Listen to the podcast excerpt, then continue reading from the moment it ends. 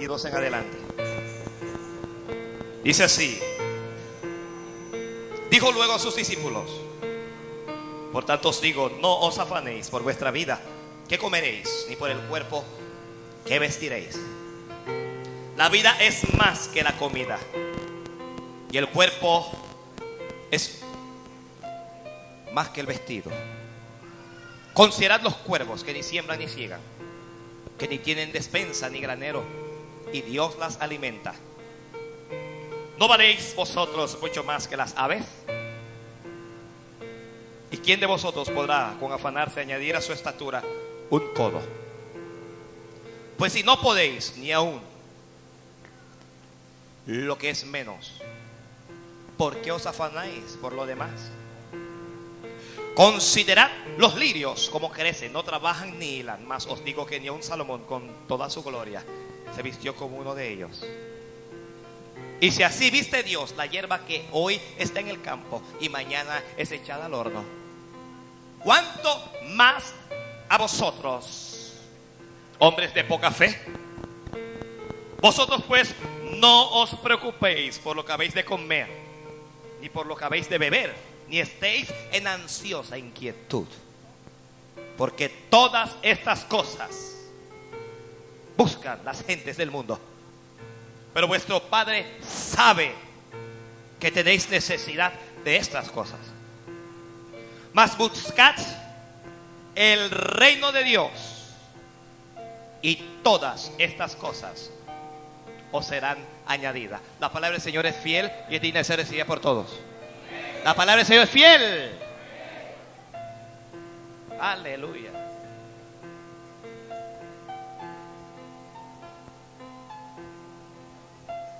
Primero es el reino de Dios. Mateo dice, buscad primeramente el reino de Dios y su justicia. Si tienes celulares, apágalo. A nadie se le ha perdido el celular, ¿verdad que no? Y así voy a llamar este mensaje. El reino de Dios primero. ¿Qué es primero? Primero es el reino de Dios. Lo demás viene entonces. El error de la gran mayoría, si no todos los hombres, es poner el reino de Dios en un segundo término.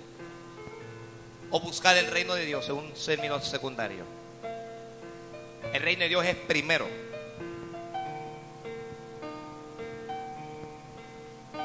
Existe el reino de Dios. Existe el reino de la oscuridad o de Satanás. Existe el reino de los hombres. Primero es el reino de Dios. Cuando el Señor Jesús aconseja estas cosas que nosotros acabamos de hablar, él acaba de terminar una conversación con un joven, un joven rico. El joven rico se acerca a Jesús diciendo, maestro bueno, ¿qué cosas haré para heredar el reino de Dios? El Señor le dijo, ¿por qué me llamas bueno? Bueno, solo hay uno, Dios. Aparte de Dios no hay nadie bueno. Bueno es Dios. El Señor le dijo,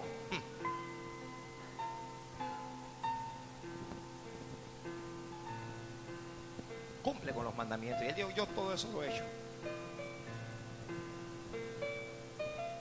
Y dice, una cosa te falta, una, una cosita, una pequeña cosa. Toma todo lo que tienes. ¿Qué hace usted si Dios le dice, toma todo lo que tienes? Véndelo dalo a los pobres y ven y sígueme y tendrás tesoro en el cielo. ¿Qué hace usted? Dígame qué hace usted. Bueno, usted como un buen cristiano, usted lo que haría es tomar todo lo que tiene, venderlo, darlo a los pobres y seguir al Señor, ¿cierto? ¿Cierto o no cierto?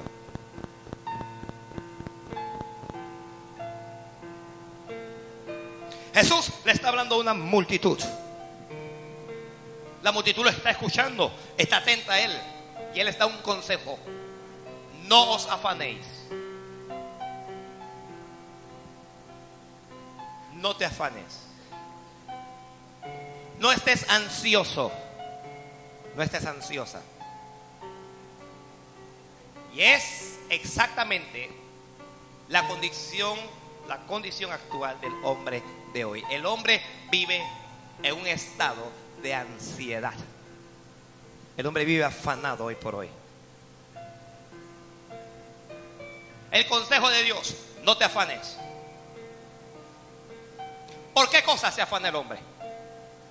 El hombre se afana por las cosas terrenales, por las cosas que son de esta tierra. Nos afanamos por dinero. ¿Cuántos se han afanado alguna vez por dinero? Mm, yo pensé que era solo el pastor. Nos afanamos por vestidos. Nos afanamos por comida. Usted quiere ver gente afanada. Ay, cuando llega la Navidad.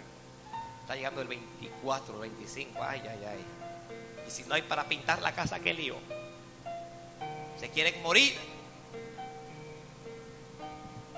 Nos afanamos por tener un buen auto. Nos afanamos por tener una buena casa. Nos afanamos por tener a nuestros hijos en los mejores colegios. Nos afanamos por aparentar. Y el mundo entero va así. Y está ansioso. Y ya usted conoce las consecuencias de eso. Las consecuencias de gente por ahí con estrés. Gente estresada. Jóvenes estresados. Adultos estresados. Ancianos. Que con el temblereque y todas las cosas. Estresados.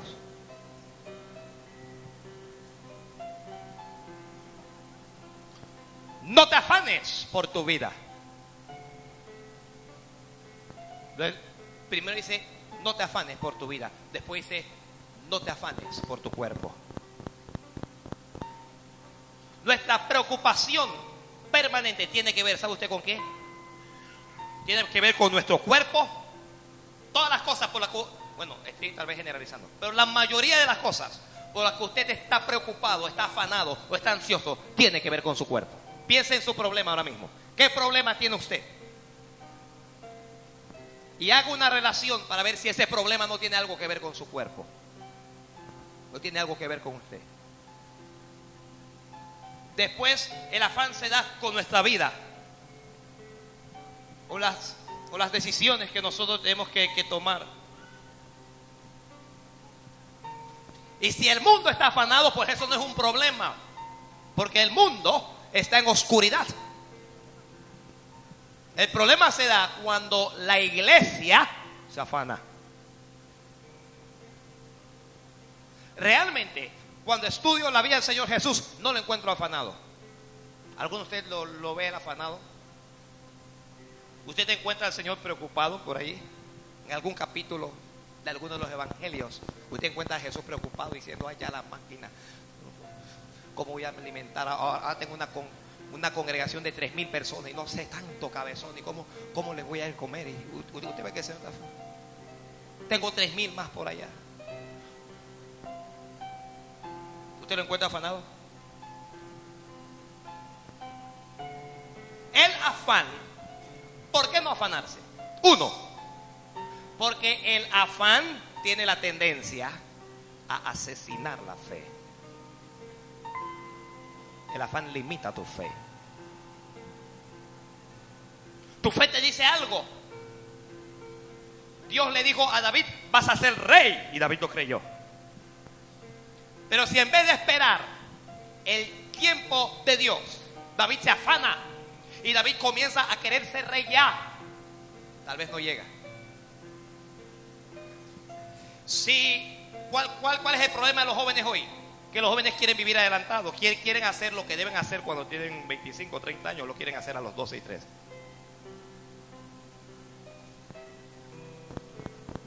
El afán tiene la tendencia a asesinar nuestra fe. El afán limita nuestra acción. Es decir, entorpece al, hombre. Un, un hombre actuando en desesperación es un hombre limitado. No es lo mismo usted cuando tiene paz. No es lo mismo usted cuando, cuando usted está tranquilo tomando una decisión a cuando usted toma una decisión estando afanado, estando desesperado, estando angustiado, ansioso, apurado. No es lo mismo. Generalmente, cuando tomamos una decisión en el estado del el afán, nos equivocamos. Nos equivocamos. Nos equivocamos. Tres, el afán nos aleja de Dios. El hombre afanado no piensa en Dios. Puede que tenga iglesia, puede que tenga religión, pero Dios es un personaje que ocupa un lugar secundario en su vida. Se acuerda de Dios cuando necesita un milagro. ¡Ay, Dios mío!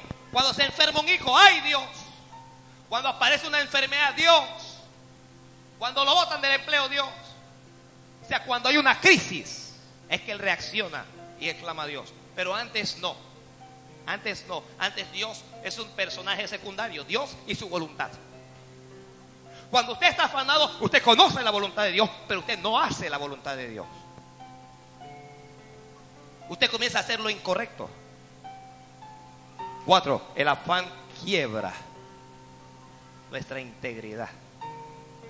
Un hombre afanado, una mujer afanada hace cualquier cosa hace cualquier cosa.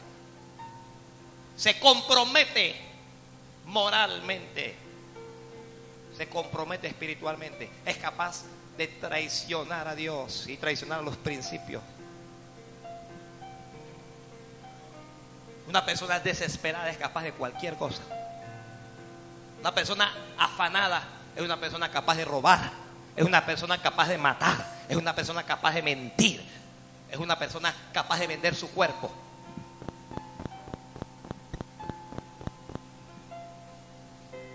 Quiebras con su integridad. El, afán tiene la tendencia a romper la integridad del hombre. Rompe su integridad el afán. Y por ende, cinco, el afán te aleja de los demás. te aleja. Creo que el hombre nunca ha estado más solo que durante los días de hoy.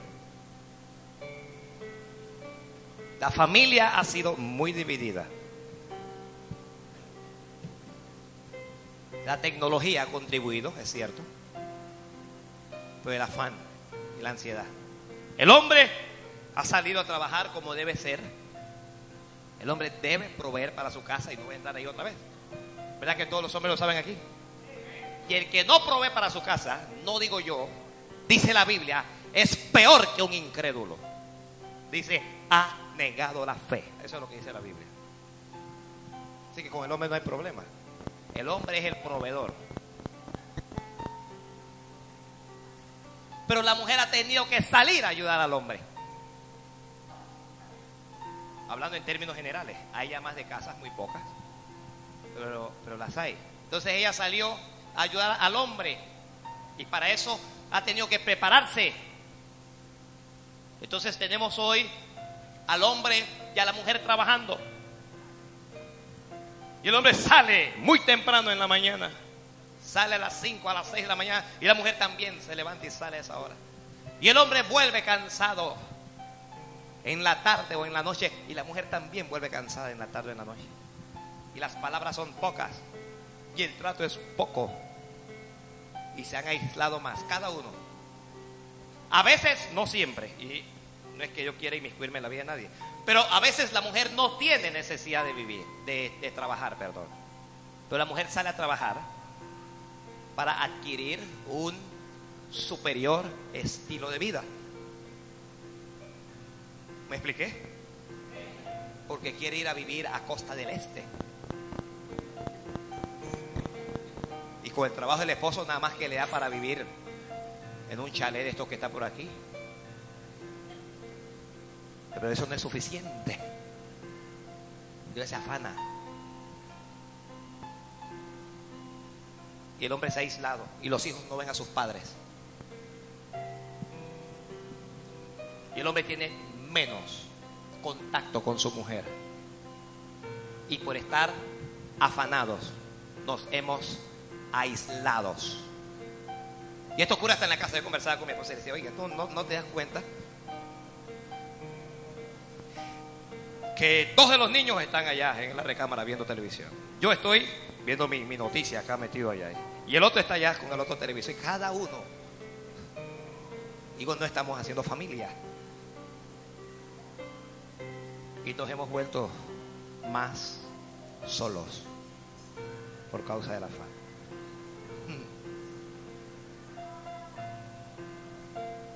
No puedo conformarme con tener ese carrito. No, no quiero mencionar la marca de ningún carro para no promover marcas ni nada de eso. Pero no me conformo con ese carrito. Yo quiero un todoterreno.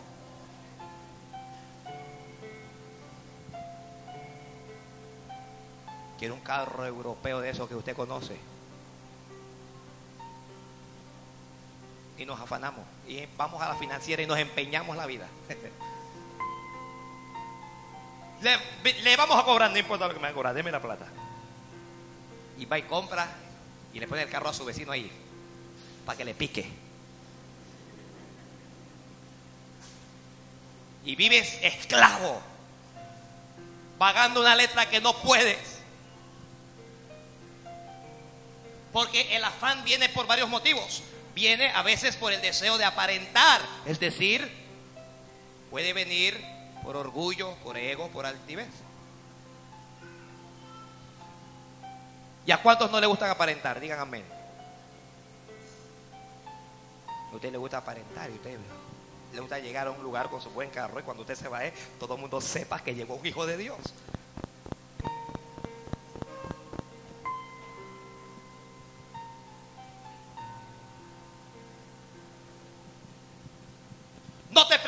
Dice Jesús, por tu vida, ¿qué vas a comer?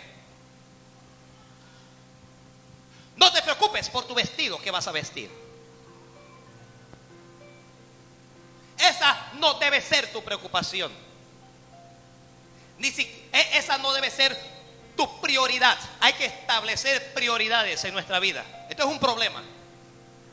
Es que nuestras prioridades no tienen el orden debido. No tienen el orden de Dios. Tenemos diferentes tipos de prioridades. Y hay gente que tiene como prioridad número uno su trabajo. Hay gente que, que, tiene como prioridad número uno su profesión. Gente que tiene como prioridad número uno sus estudios. Gente que tiene como prioridad número uno el dinero. Gente que tiene como prioridad número uno a un hombre. O tiene como prioridad número uno un negocio. Nuestros valores están en desorden. Cuando nuestra prioridad número uno no es Dios, siempre estaremos viviendo en afán. Oigan, le voy a repetir eso. Cuando nuestra prioridad número uno no es Dios, siempre estaremos afanados. Siempre nos vamos a afanar. Siempre. Porque cualquiera de las cosas que yo acabo de mencionar, esto es trabajo, profesión, dinero, hombre, empresa o lo que sea, va a pasar. Eso va a pasar. Pero Dios nunca va a pasar. Cuando Dios es, escúcheme, escúcheme. Cuando Dios es nuestra prioridad número uno, Dios nos llena todo. Pero cuando tenemos otras prioridades, como por ejemplo el dinero, a veces luchamos y obtenemos dinero, pero el dinero nos enteramos cuando llegamos a tenerlo de que el dinero no nos llena absolutamente. De que el dinero satisface algunas cosas y le puede dar algunos lujos y le puede dar algunos momentos alegres, pero el dinero no nos llena. No llena al hombre absolutamente. ¿Y cuál es la prueba? Bueno, la cantidad de millonarios que se han suicidado y se están suicidando aquí y en el mundo entero. Hemos llegado a observar que la profesión es una meta y cuando nos proponemos la meta y llegamos a la meta y ejercemos nuestra profesión, nos enteramos después que nuestra profesión no nos llena absolutamente.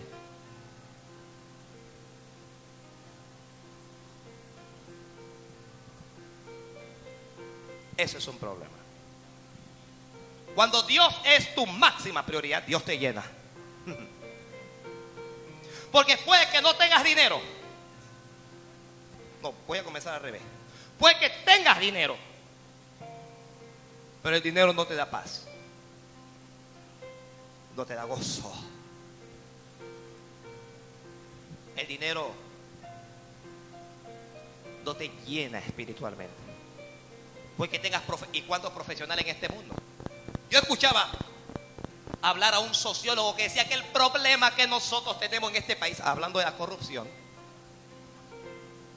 el problema que nosotros tenemos en este país es que hay que educar más a los muchachos porque los muchachos no están siendo educados correctamente y todo lo demás.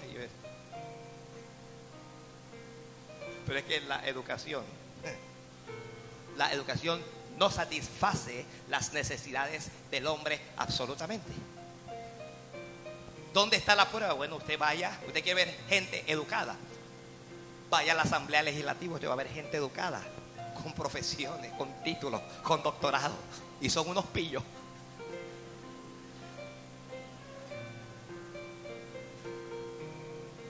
No solo en la Asamblea. Busque Busque en el órgano legislativo y busque en el ejecutivo. Usted va a ver gente preparada. Cuando pienso en algunos, pienso en la película esa de Alibaba, no sé por qué. Cuando pienso en algunos de ellos, pienso en, en las películas de piratas que daban antes. Que llegaban a los pueblos y acababan con todo. Entonces, la educación no es la solución. Yo creo que sí contribuye, no me malinterprete. Sí contribuye, sí ayuda. Pero definitivamente esa no es la, la prioridad.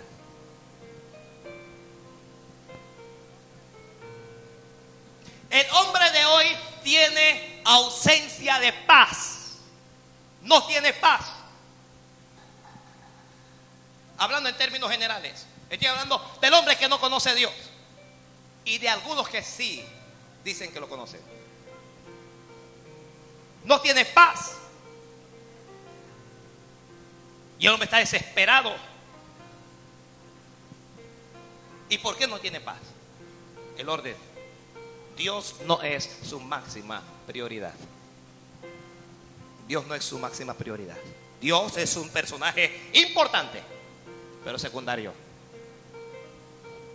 Dios es como esa persona que uno necesita solo para sacarlo del problema. Alguien se mete con usted y usted dice Dios. Tiene un problema y usted dice Dios. Tiembla la tierra y usted clama a Dios. Pero si la tierra no tiembla y si usted no se presenta un problema, usted no se acuerda de Dios. Cuando nuestra prioridad número uno es nuestra religión, nunca tendremos paz y gente religiosa. Y su religión es lo primero. Sí, pero mire que la Biblia dice, bueno, sí es verdad que la Biblia lo dice, pero es que yo tengo mi religión.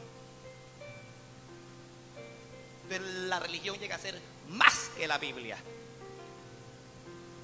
Que la religión es su máxima prioridad. Y usted pudiera verlo cada domingo en misa. Usted pudiera verlo participando en la hostia religiosamente. Usted lo pudiera ver confesando y los va a ver en todas las procesiones. A mí la procesión que más me gusta, ¿sabe cuál es? Es la del silencio. En serio. Me gusta ver esa cantidad de hombres que van allí caminando sin hablar nada.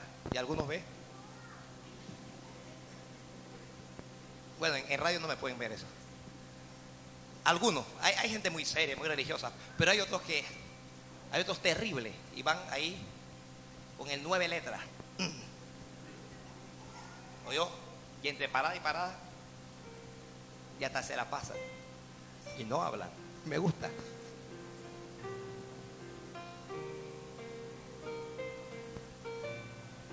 El problema no es que, ¿sabe pues? Es que el problema no es solo el católico. Hay evangélicos que tienen a su religión como máxima prioridad. Eso es peor. Y tienen una vida, una, una vida religiosa. Y cumplen con la religión. Cumple, cumple con los ritos, con las normas. Y usted lo ve que diezman y ofrendan. Y usted lo ven que van, si tienen que ir, participan de las santas, cantan, levantan la mano. Tienen la Biblia, la leen. Pero no tienen paz. Tienen iglesia. Algunos tienen hasta pastor, pero no tienen paz. ¿Por qué no tienen paz, paz? Bueno, porque Dios no es su máxima prioridad.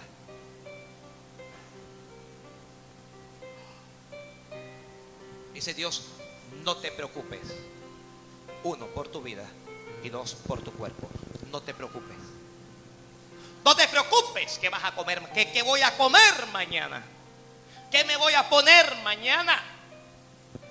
No te ¿Por, ¿Por qué no debes preocuparte? Sencillo. Porque mañana no ha llegado. Y no sabes si va a llegar para ti. Uno no sabe.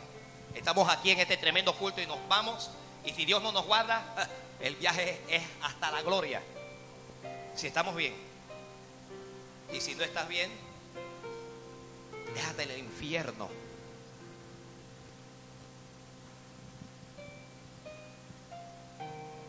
Dice Dios, la vida es más que la comida y el cuerpo es más que el vestido.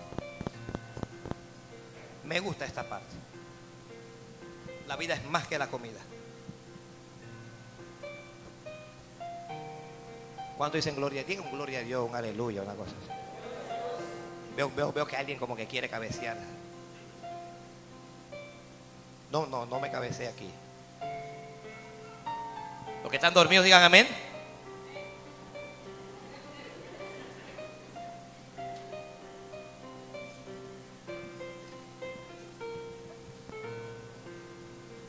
No te preocupes, le está diciendo Dios, por el futuro.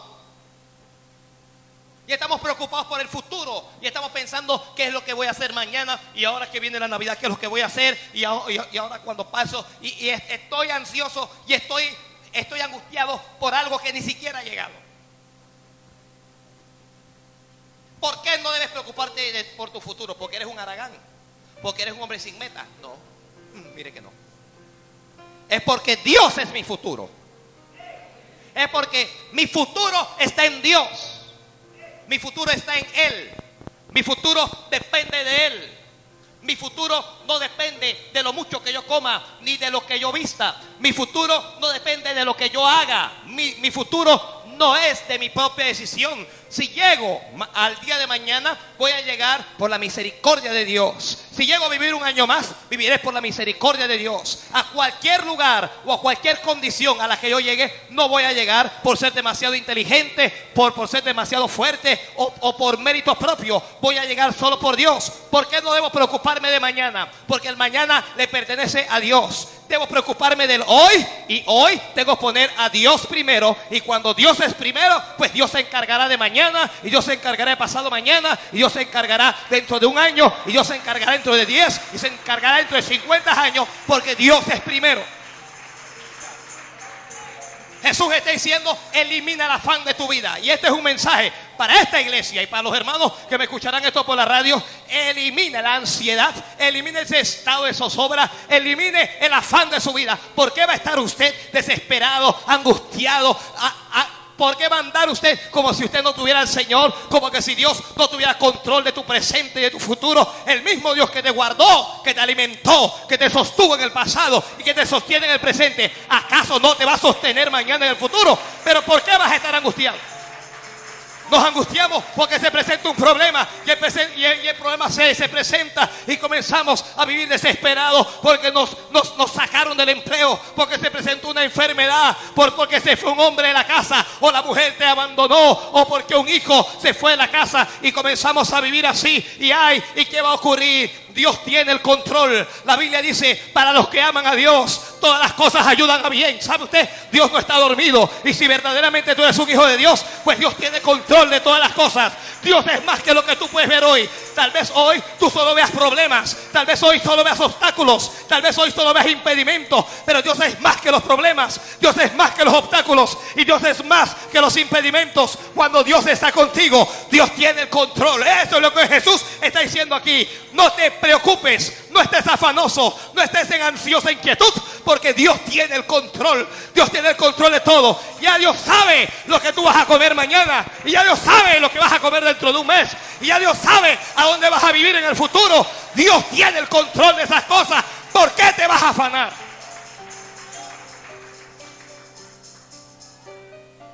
Claro que predicarlo es fácil, dirá. El problema es aplicarlo, vivirlo. Porque por mucho que yo predique aquí, usted sigue preocupado con eso. Y esa preocupación nos impide concentrarnos en Dios.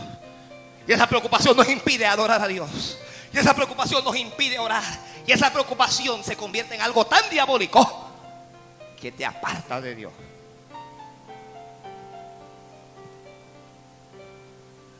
¿De qué le está hablando Jesús aquí? Cuando Dios es primero, usted tiene confianza.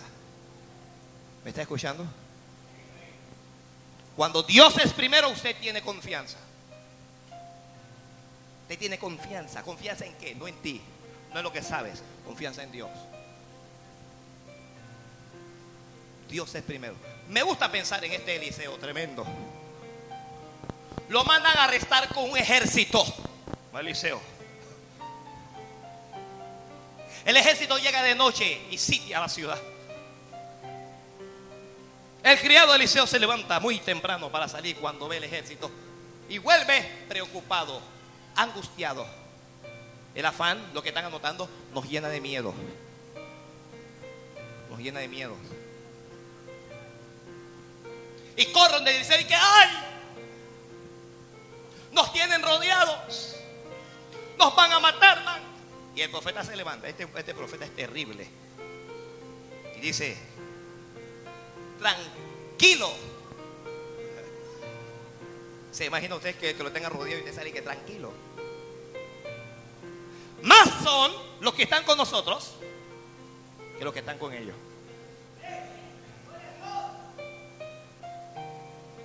Te están haciendo la guerra y te están atacando y te están señalando y se están levantando contra ti. Tranquilo.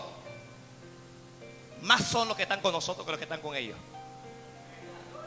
La vecina te amenaza y te va a hacer brujería y te va a destruir y te levantas en la, en, en la mañana y ves cosas afuera de, las puertas. Tranquilo. Más son los que están con nosotros que los que están con ellos.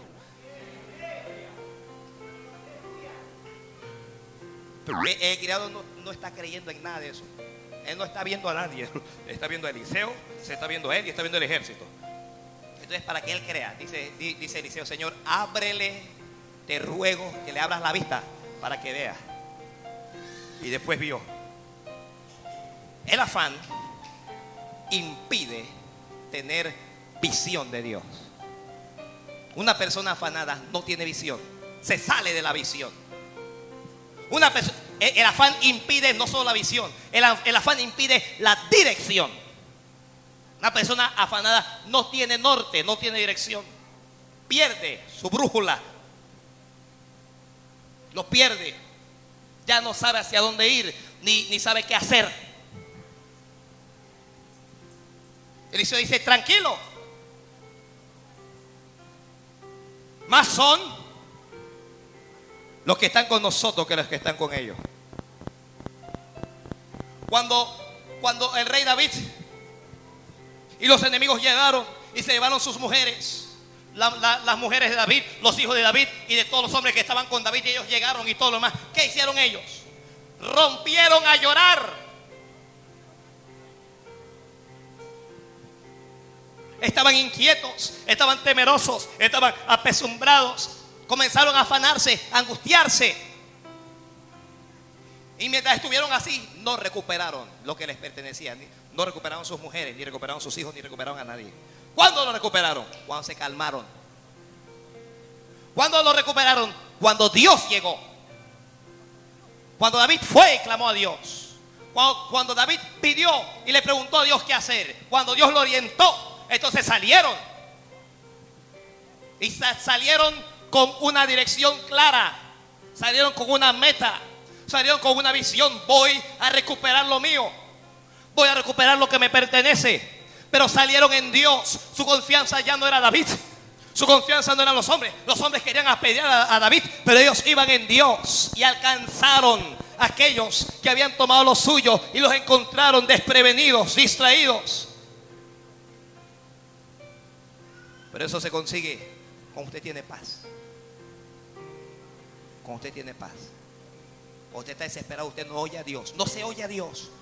Una persona llorando, triste, atribulada, no oye a Dios. Y, y Dios está hablando, y Dios está hablando, pero uno no lo oye. Y ese es el problema de muchos cristianos, que Dios está hablando, y Dios está hablando, pero por estar encerrados en sus propios problemas, por estar encerrados en su propio afán, por estar encerrados en sus propios deseos, no oyen a Dios. Y Dios habla todos los días, pero no lo oyen. Que cuando se está afanado uno no puede oír a Dios.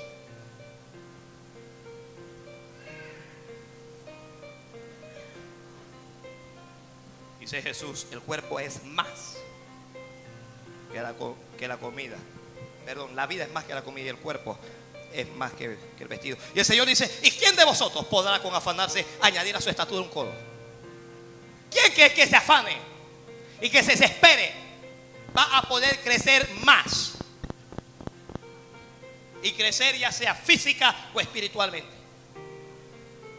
¿Qué persona que se enferma y que el doctor le dice tienes un tumor, tienes un sida, tienes un cáncer? ¿Qué personas esas cuando se afanan se sanan? ¿Quién se sana? ¿Cuándo se le soluciona el problema? ¿A qué empleado después de 20 años de trabajar, cuando lo votan, se afana? ¿Cuál de ellos se recupera? Usted no ha escuchado de empleados que le ha dado ataques cardíacos, paros al corazón y todas esas cosas. Gente que se ha suicidado por estar afanado.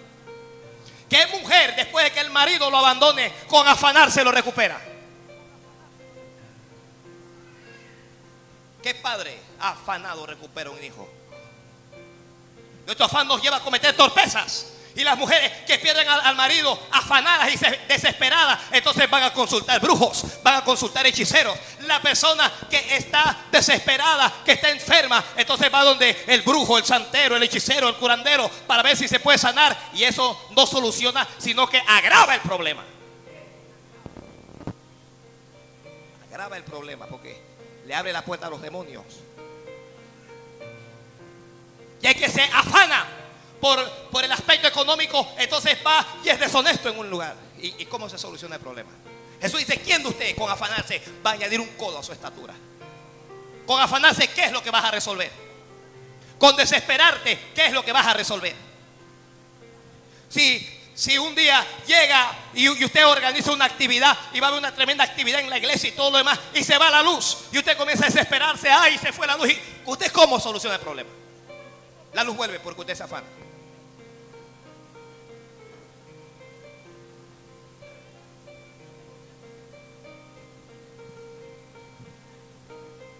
Hay que ser sobrio.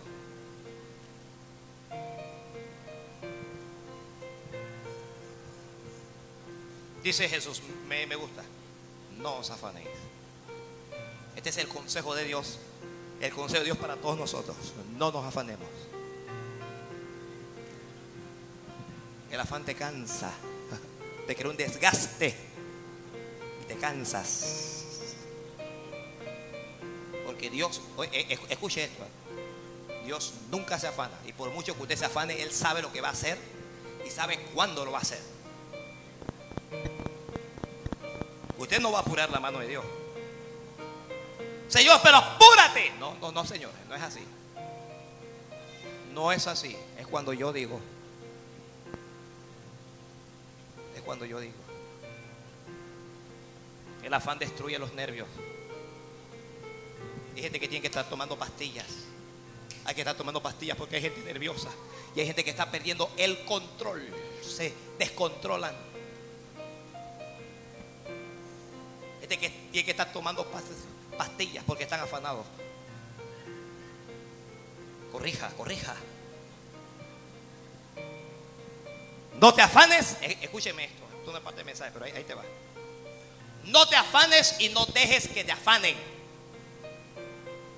Hay gente que viene donde está uno y va donde está usted y comienzan a desesperarlos que, que ay, que no permita que eso ocurra. Gente que viene de afuera y te presiona. En la casa no hay comida. Y viene la suegra. Y en vez de ayudarte, que yo te dije que no te casaras con este hombre.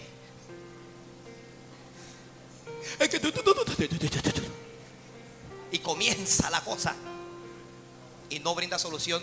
Y si no es una mujer, un hombre equilibrado, lo afanan. Lo afanan a uno.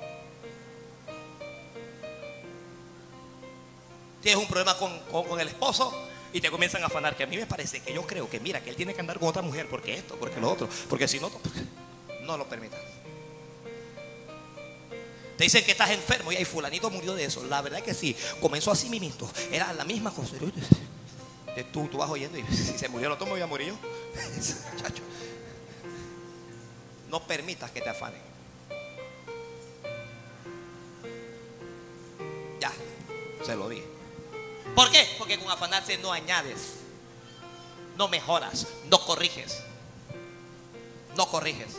Escuche, gente afanada ha sufrido derrames cerebrales, ataques al corazón, ataques nerviosos, se han suicidado, han vendido su cuerpo, han vendido su alma, gente afanada han vendido su alma al diablo y han hecho pacto con el diablo. No estés afanado. Ay, pastor, pero es que ¿Usted qué cree que somos nosotros ángeles? Porque nosotros sentimos, bueno, todo el mundo, pero Jesús es el que está diciendo, no te afanes. Todo el mundo siente.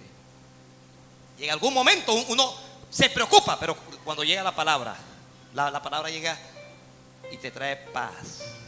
La palabra llega y te ubica donde debes estar. Te ubica donde tú debes estar. Padres, no permitan que sus hijos le afanen.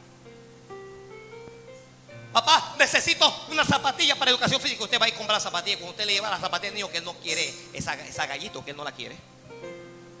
Que le vaya a comprar una zapatilla de marca. Que, vaya a comprarle una que vale 100. Usted no permite eso.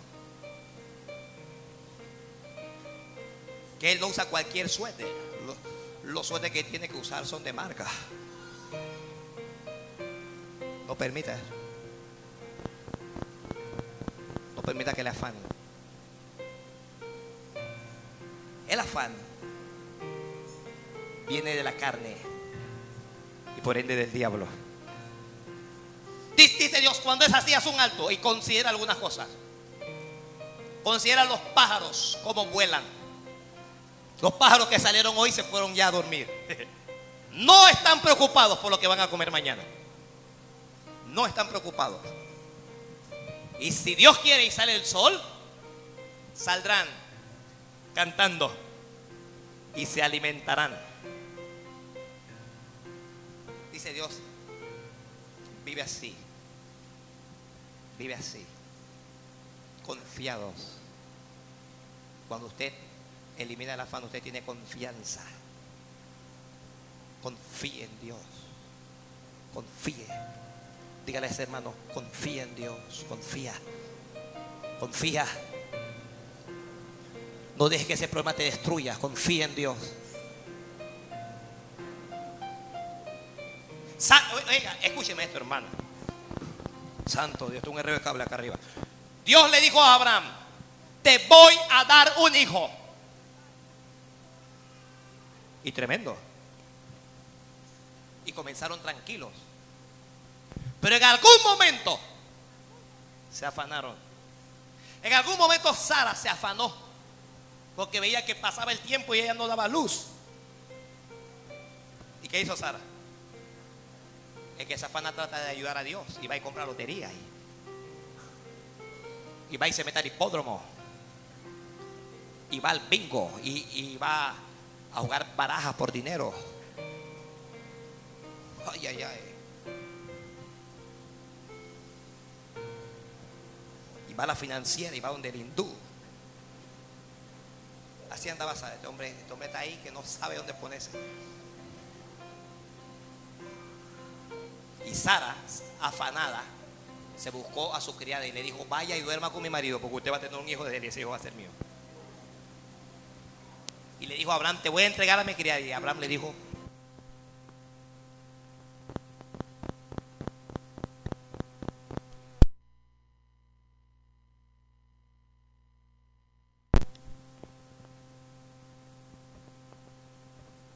Sara, es un bandido. No es porque Sara se sujeta ni nada, pensando.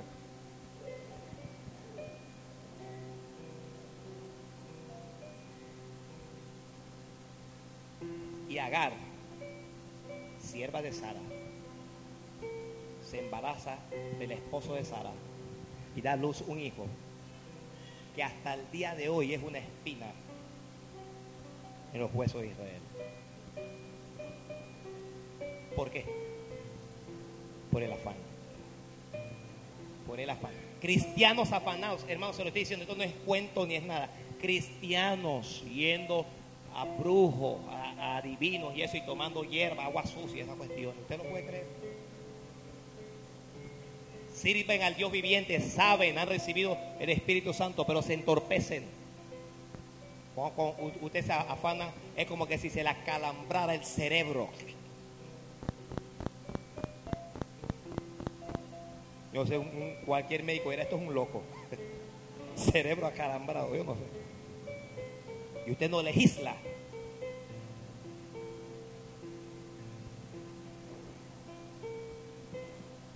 Di- Dice Dios, considera las hierbas.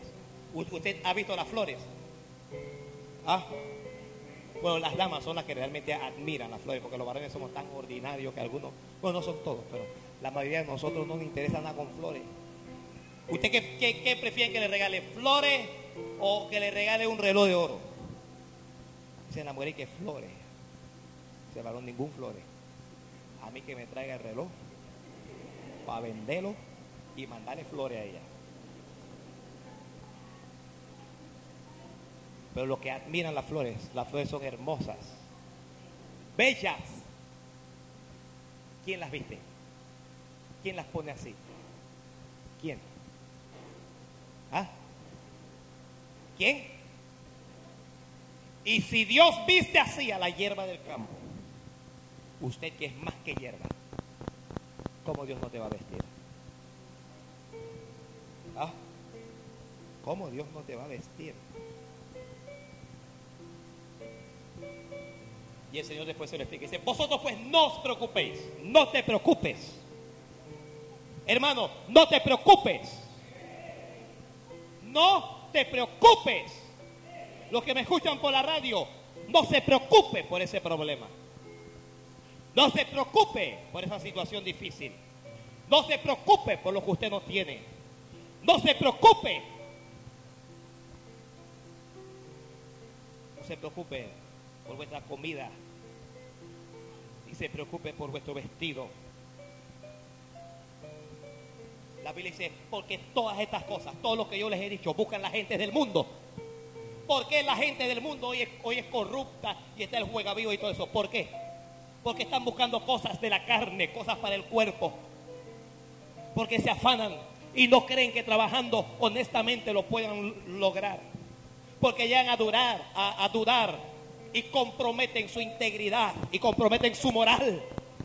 Y se quiebra los principios que aprendieron alguna vez. Y ya, ya no le interesa con el prójimo, ni le interesa con patria, ni le interesa con nada. Eso es lo que ha ocurrido.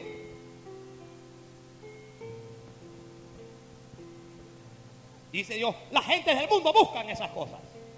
Por eso es que se afanan, porque están detrás de, de lo, lo que puede dar el, el vestido, la comida, están de- detrás de la cosa que es para la vida y para el cuerpo, pero no están detrás de la cosa que es para su alma. El hombre no solo es cuerpo, el hombre es espíritu y es alma. Y cuando pones a Dios primero, estás poniendo a tu alma primero.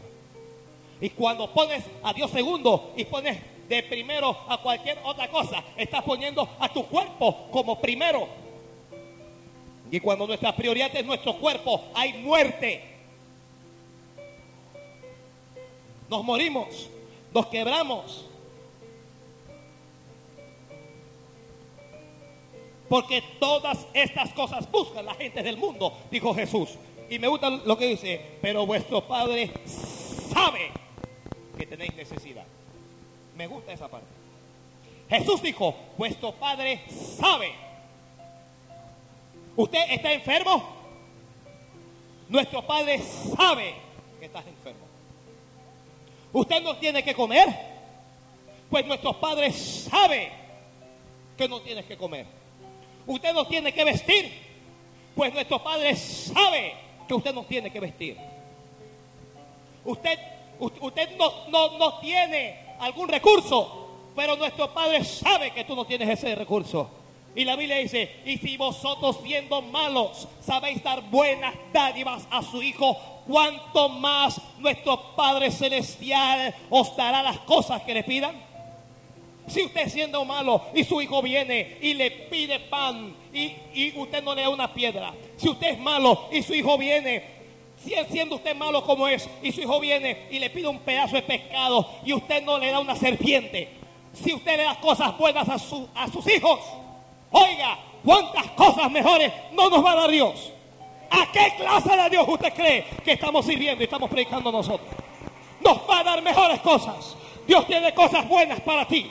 Yo tengo noticias para usted. No se preocupe por lo que hoy parece un fracaso, porque lo que hoy parece un fracaso, Dios lo va a convertir en una tremenda victoria en el futuro. Tu padre sabe que tú tienes necesidad. Y tu padre sabe que estás llorando. Y tu padre sabe que estás preocupado. Y tu padre sabe que estás angustiado. Y Él también sabe que estás enfermo. Y sabe que te sientes solo, pero Él va a venir a ti para responderte, para levantarte y para darte la victoria, porque Él sabe todas las cosas. No te preocupes de eso. Y no pongas a eso como tu máxima prioridad. Ponga a Dios primero. Si usted tiene problemas, que Dios siga siendo el primero. Que el problema no sea el primero en tu vida, que el primero sea Dios. Si estás enfermo, procura que esa enfermedad no sea el número uno en tu vida. Piensa más en Dios y menos en la enfermedad. Si estás desamparado y no tienes dinero, procura poner a Dios primero, porque mi Dios suplirá todas las cosas que os falten según sus riquezas en gloria en Cristo Jesús. Si no tienes que comer, pon a Dios primero, porque no he visto justo desamparado ni a su descendencia que mendigue pan. Pon a Dios primero. Ay, si estás enfermo, pon a Dios primero, porque la Biblia dice, Él llevó todos nuestros dolores en, su llaga, dice, dice la Biblia, por su llaga nosotros fuimos curados. Pon a Dios primero. Tienes a enemigos. No permita que los enemigos sean primeros en tu vida. Ponga a Dios primero. Porque nadie podrá hacerte frente en todos los días de tu vida. Porque como estuve con Moisés, dijo Dios, así voy a estar contigo. Dios dijo, no te dejaré y no te voy a desamparar. No puede ser primero nuestro trabajo, iglesia. Los que me escuchan en la radio, los que me escuchan en Arraiján, en Chorrera, el, trabajo no es primero que Dios. La profesión no es antes que Dios. Los estudios no es antes que Dios. Nada es antes que Dios. La Biblia, Jesús dijo, buscad primeramente el reino de Dios y su justicia y lo demás va a venir. Cuando Dios viene, la profesión llega. Cuando Dios viene, llega el dinero. Cuando Dios viene, llega la salud. Cuando Dios viene, llega la respuesta. Pero el reino de Dios tiene que ser primero. Quita la miralla de las cosas de la tierra. La gente del mundo está tras el dinero, está tras la riqueza, está tras la apariencia. La iglesia no puede andar así. La iglesia no puede vivir así. La iglesia tiene que buscar a Dios y tiene que seguirle a Él primero. Dios es primero.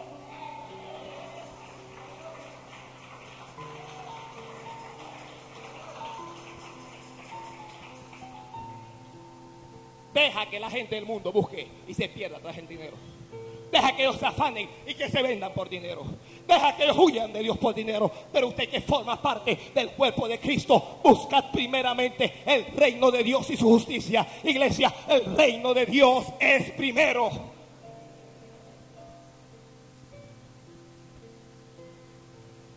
Porque Jesús da ese consejo.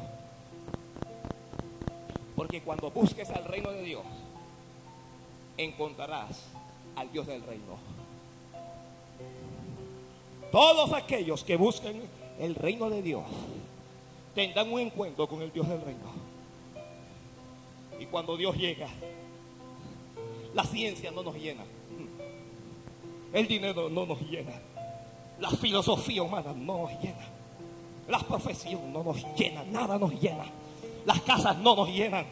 Los que saben que han estado atrás de casa y ya, ya tienen las casas. Esa casa no te ha llenado. El que estaba detrás de un carro de, lujo y obtuvo el carro, ese carro no te ha llenado. Esas cosas no nos llenan. Pero cuando Dios llega al corazón, cuando Dios entra en tu alma y está en tu mente y en tu corazón y lo tienes el primero, Él te llena, te llena. Tienes paz, tienes gozo, tienes abundancia, tienes bendición, tienes todo lo que necesitas. Uno se siente tan bien, ¿sabes? Puede que en la nevera no haya nada, pero tengo a Dios y el Dios que tengo es el que me va a llenar la, la nevera, eh. amados hermanos. Puede que yo esté enfermo, pero tengo a Dios y el Dios al que yo tengo es el que me va a sanar. Puede que yo no tenga nada, pero tengo a Dios y el Dios que yo tengo es el que me va a dar todo. Ponga a Dios primero, iglesia. Dios es primero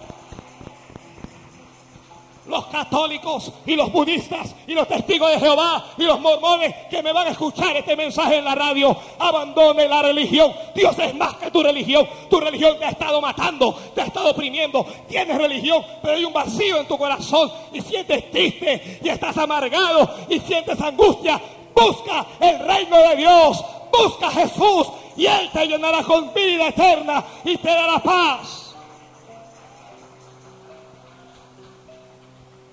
Los jóvenes, ponga a Dios primero. Dios es más que la diversión. Dios es más que los bailes. Dios es más que la música. Eso va a pasar un día. Dios es más que el sexo. Hay muchos jóvenes ahora mismo en un hospital por 15 minutos de placer. Y hoy están agonizando en hospitales. Busque a Dios primero. Cuando el reino de Dios es primero hay vida. Cuando el reino de Dios es primero hay seguridad. Cuando el reino de Dios es primero hay paz. Cuando el reino de Dios es primero hay gozo. Aquellos que han tenido un encuentro con Dios no tienen necesidad de la marihuana, ni de la cocaína, ni de la heroína. No tienen necesidad de la piedra, ni tienen necesidad del éxtasis para sentirse feliz, para sentirse diferente. Hoy Dios está en su corazón. Jesús los llena tanto que no tenemos necesidad de eso. No tengo necesidad de eso. Prepárese, estudie, sea un profesional, pero cuidado, Dios debe ser primero. Dios debe ser primero. Dios es más que tu profesión. Llegarás y serás un licenciado, serás un doctor, serás lo que tú quieras, pero eso no te hará diferente si Dios es primero.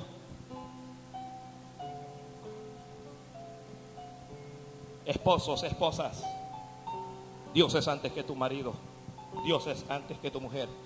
Hijos, Dios es antes que su padre. Dios es antes. Cristianos, Dios es antes que la misma iglesia. Dios es primero. Dios es más que tu pastor. Dios es más que tus líderes. Dios es más. Dios es primero.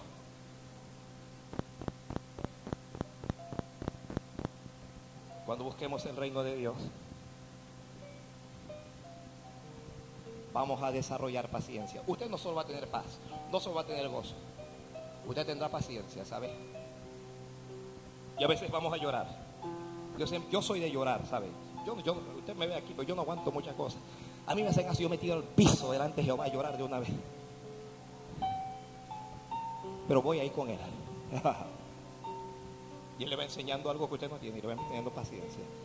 Y paciencia, y paciencia, y paciencia. No entiendo a los cristianos, cristianos, hijos de Dios, que puedan estar en la iglesia todos los domingos. No tienen a Dios primero. Están en sus trabajos todos los días. Si estudian, van a sus colegios, a sus universidades todos los días. Pero no van los días que hay reunión con Jehová. No van a la casa de Dios. No los entiendo. No entiendo a la gente que dice que para ser salvo no tiene que ir a la iglesia. Dios no es primero en su vida. Dios no puede ser. No entiendo a la gente que le roba a Dios. Dios no es primero en su vida. No entiendo a, la gente. No, no entiendo a cristianas con relaciones con impíos, con inconversos, cristianos, con relaciones con impías, Dios no es primero en su vida. No entiendo a la gente que no puede identificarse en la, en, la calle, en el trabajo, en el banco, en la universidad, en el colegio, donde sea, y decir yo soy de Cristo, aunque el mundo entero se ría de ellos. Dios no es primero en su vida todavía. Cuando Dios es primero, estás dispuesto a sufrir, estás dispuesto a llorar, estás dispuesto a padecer está dispuesto a vivir para Él. No os preocupéis, no os afanéis, no estéis en ansiosa inquietud. Dios debe ser primero. No me diga usted que usted cree en Dios. No me diga que usted tiene religión. Dios es antes que tu religión. Ponga a Dios primero. Cuando Dios es primero, vemos la vida con otras perspectivas vemos la vida con metas diferentes. Cuando Dios es primero, usted está pensando que Jesús va a venir pronto. Y usted se está preparando porque usted quiere encontrarse con Él. Cuando Dios es primero, usted es santo. Cuando usted eh, el que busca el reino de Dios se santifica. El que busca el reino de Dios se santifica. Ya no tiene una doble vida. Las cosas que hacía antes ya no las hace más porque Dios es primero. Ay, cuando puse a Dios de primero en mi vida, se acabó el alcohol y los amigos me buscaban. Vamos, no. ¿Por qué no? Porque Dios es primero. Y Dios fue antes que esos amigos. Y esos amigos tuvieron que desaparecer porque Dios es primero. Dios es más que amistad, Dios es más que todo eso. Dios es primero. Aquellos que están afanados, usted llegó aquí cargado, usted llegó desesperado. No os afanéis pues.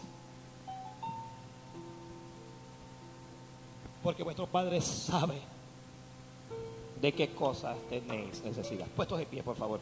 Yo, yo termino aquí. Sí, póngase de pie. Cierre sus ojos. Esta palabra Dios la envía porque Dios sabe hay gente cargada.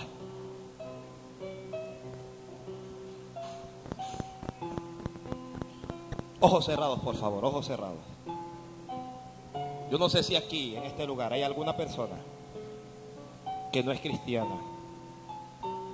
Y usted todavía no le ha entregado su corazón a Jesús. Y usted me dice, pastor, ore por mí. Yo quiero entregarle mi vida a Jesús.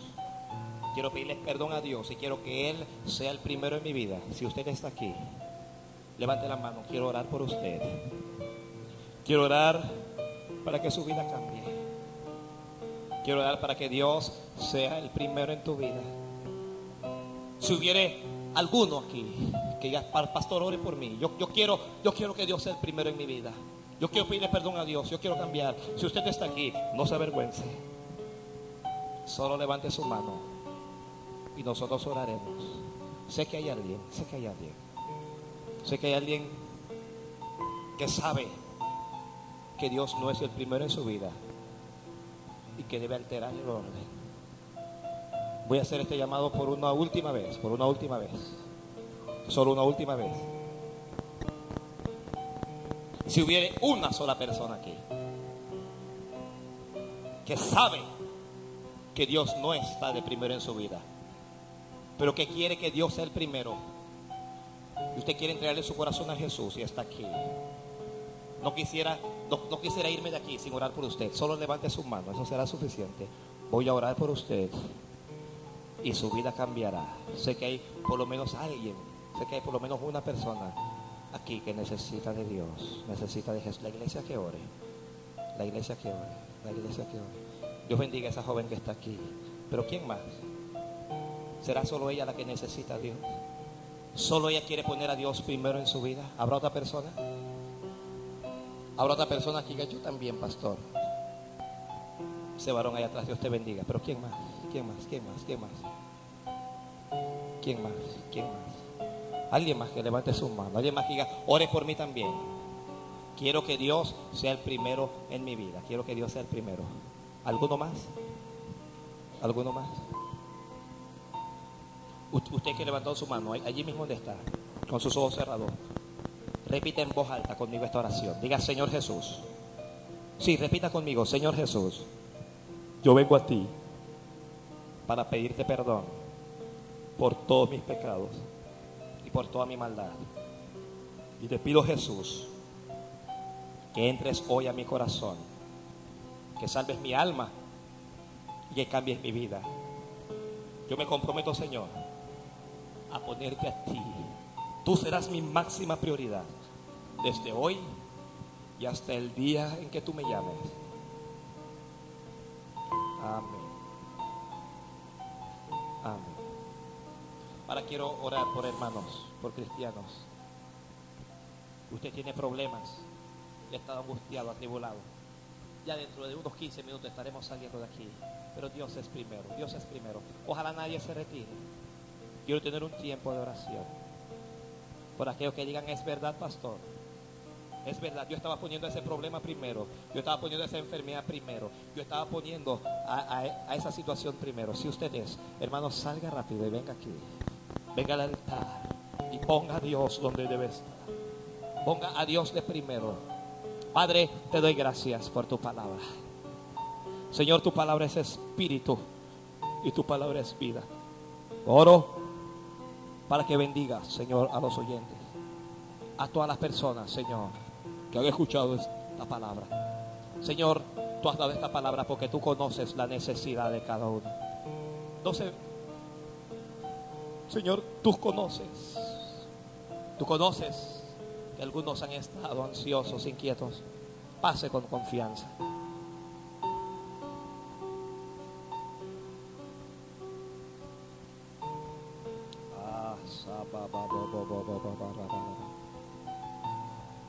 Ellos solos los que tenían un afán?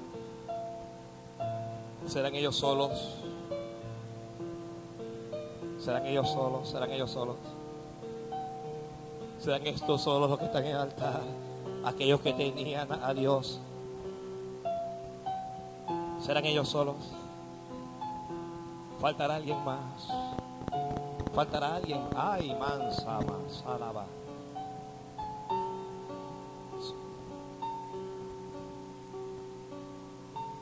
¿Será ellos solos los que estaban afanados, los que tenían otra prioridad? Oh, Padre Santo, tu palabra es espíritu y tu palabra es vida. Señor, y yo creo, yo creo, yo creo, yo creo Vengo delante de ti a pedirte que pongas tu paz en el corazón de cada uno de tus hijos, Dios. Pon tu paz, pon tu paz. Yo quiero que usted levante esas manos con sus ojos cerrados aquí y que usted le diga a Dios eso que le preocupaba, eso que le afanaba. Por favor, ojalá nadie se mueva. Saltaremos en unos minutos.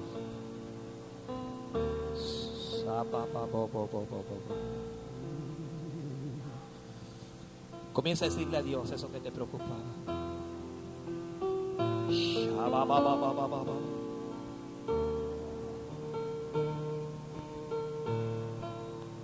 Sí, tú y Dios. Solo tú y Dios, Señor. No es que es afanado.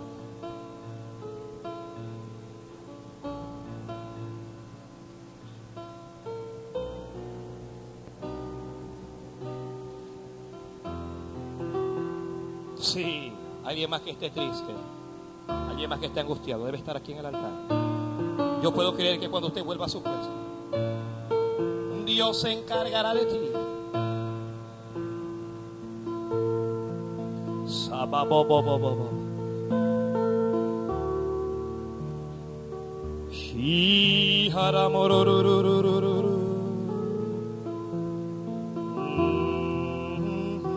Habla con Dios díselo a Dios, dile su problema. Si Él cuida de las aves, cuidará también de ti. feliz cantando alegre. Yo vivo siempre así,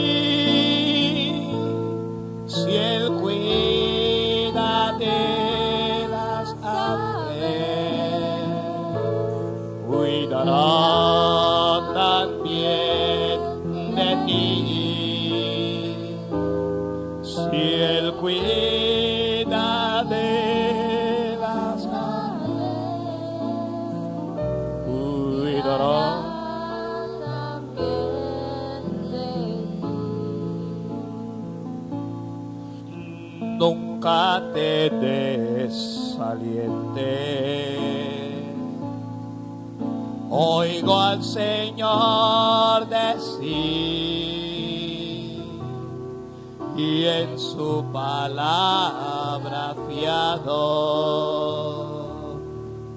hago al dolor a Cristo paso a paso. Yo sigo sin cesar. Y todas bondades. Eh, eh,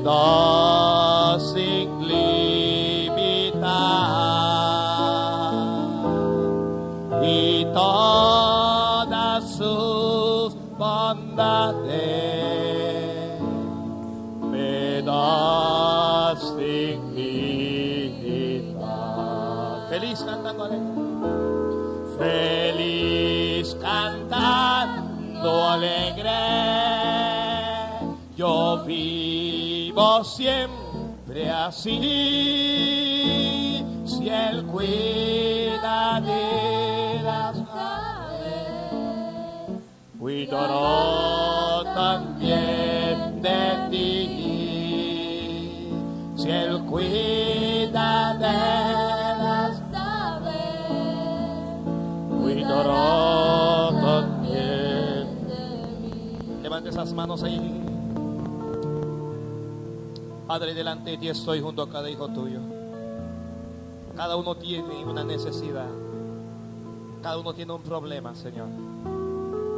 Señor, y a veces ese problema nos afana. Oh, Dios, pero te damos amara, bo, bo, bo, bo. Yo quiero darte gracias, sí. Levanta las manos y dale gracias a Dios. Dile gracias porque soy vivo, Señor. Si Él cuida de las... Llévate el afán de este joven. Ay, manzana, ba, ba, ba, ba, ba, ba. Oh, llévate el afán. Levanta las manos allí. Levanta las manos. Oh, raba, bo, bo, bo, bo, bo. Tócalo, Señor. Llévate el afán. Llévate la angustia.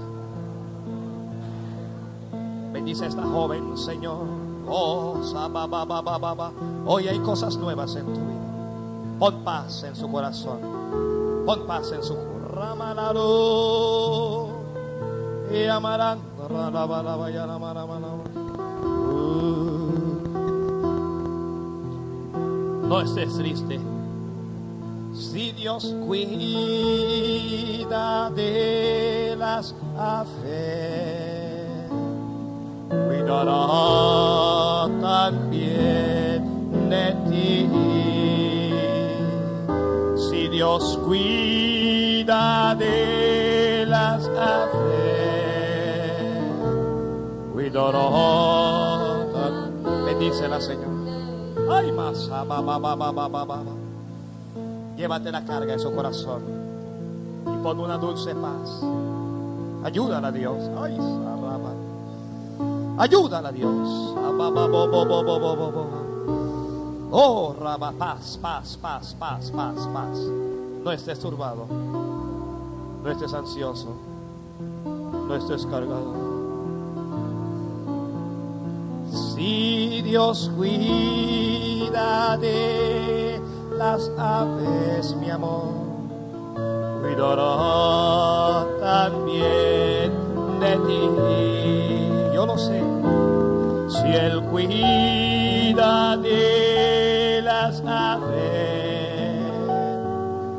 cuidará de paz. ¿Cómo podré estar triste? Como entre sombras y cómo sentirme solo y en el dolor vivir. Si Cristo es mi consuelo, mi amigo siempre fiel, si todas sus bondades, bendícela, me bendícela, bendícela. Si todas tus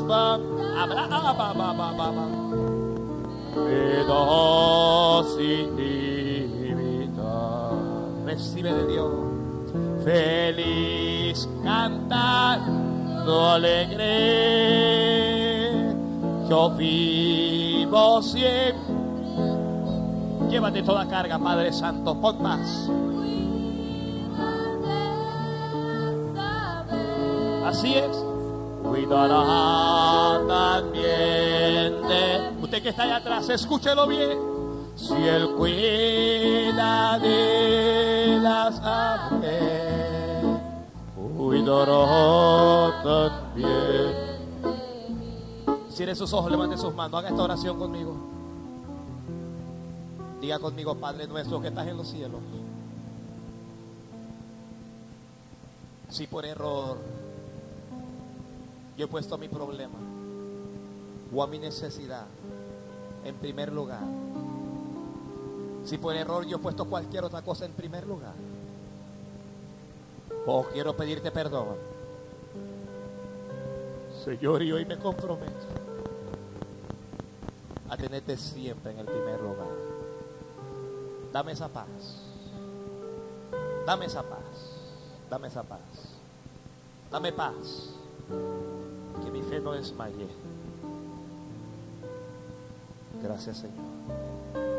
Levante las manos y pídale una otra vez. Señor, dame esa paz. Dame esa paz.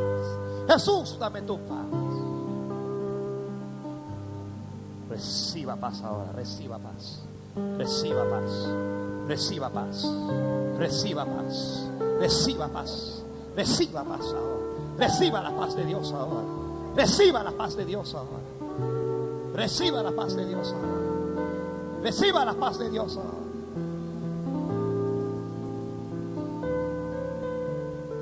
Reciba la paz de Dios. Tú puedes tener paz en la tormenta y esperanzas cuando no puedas seguir, aún con tu mundo, más, más, más, oh, sí, hay más, en medio de las tormentas, levante las manos y diga conmigo puedo tener paz en la tormenta y esperanzas cuando no paz, paz. Reciben, ah, ba, ba. aun con el mundo hecho pedazos, el Señor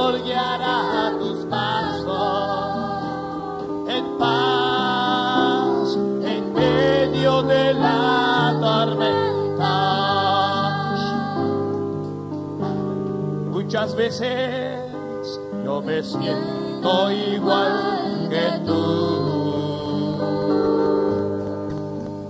Y mi corazón anhela esa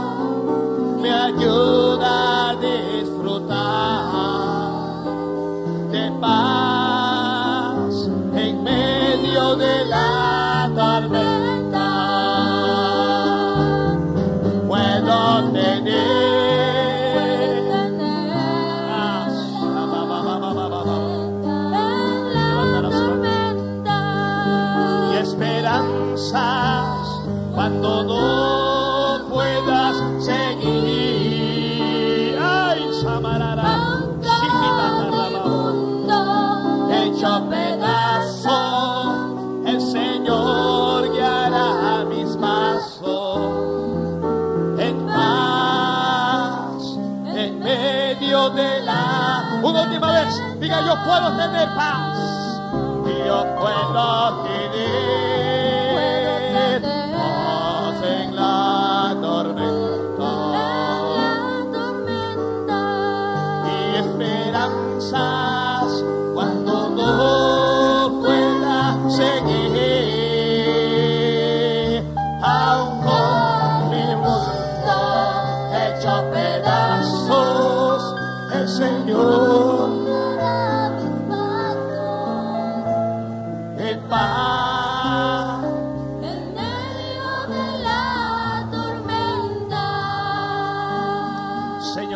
yo declaro paz.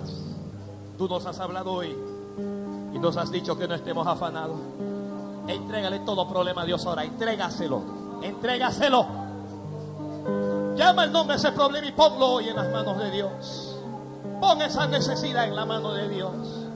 Pon esa enfermedad en la mano de Dios. Pon esa angustia en la mano de Dios. Dile, Señor, yo te lo entrego. Yo no puedo con esto.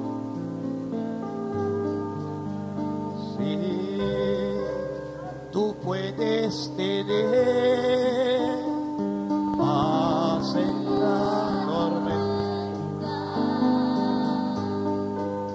y esperanzas cuando no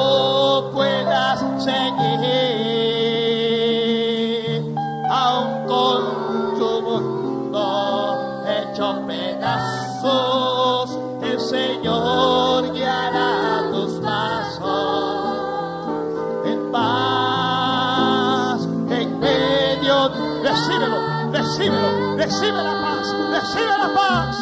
Tú puedes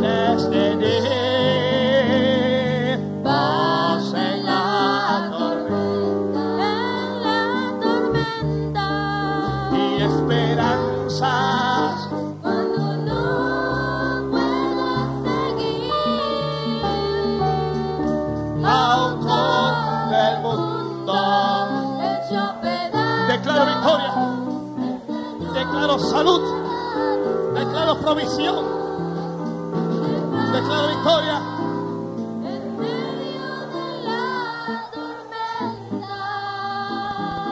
Vuelva a su lugar dándole gracias a Dios con acción de gracias.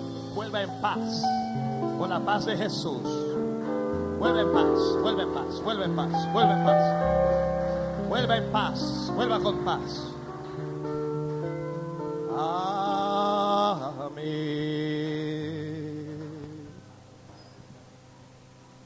Gloria a Dios. ¿Cuánto dicen gloria a Dios?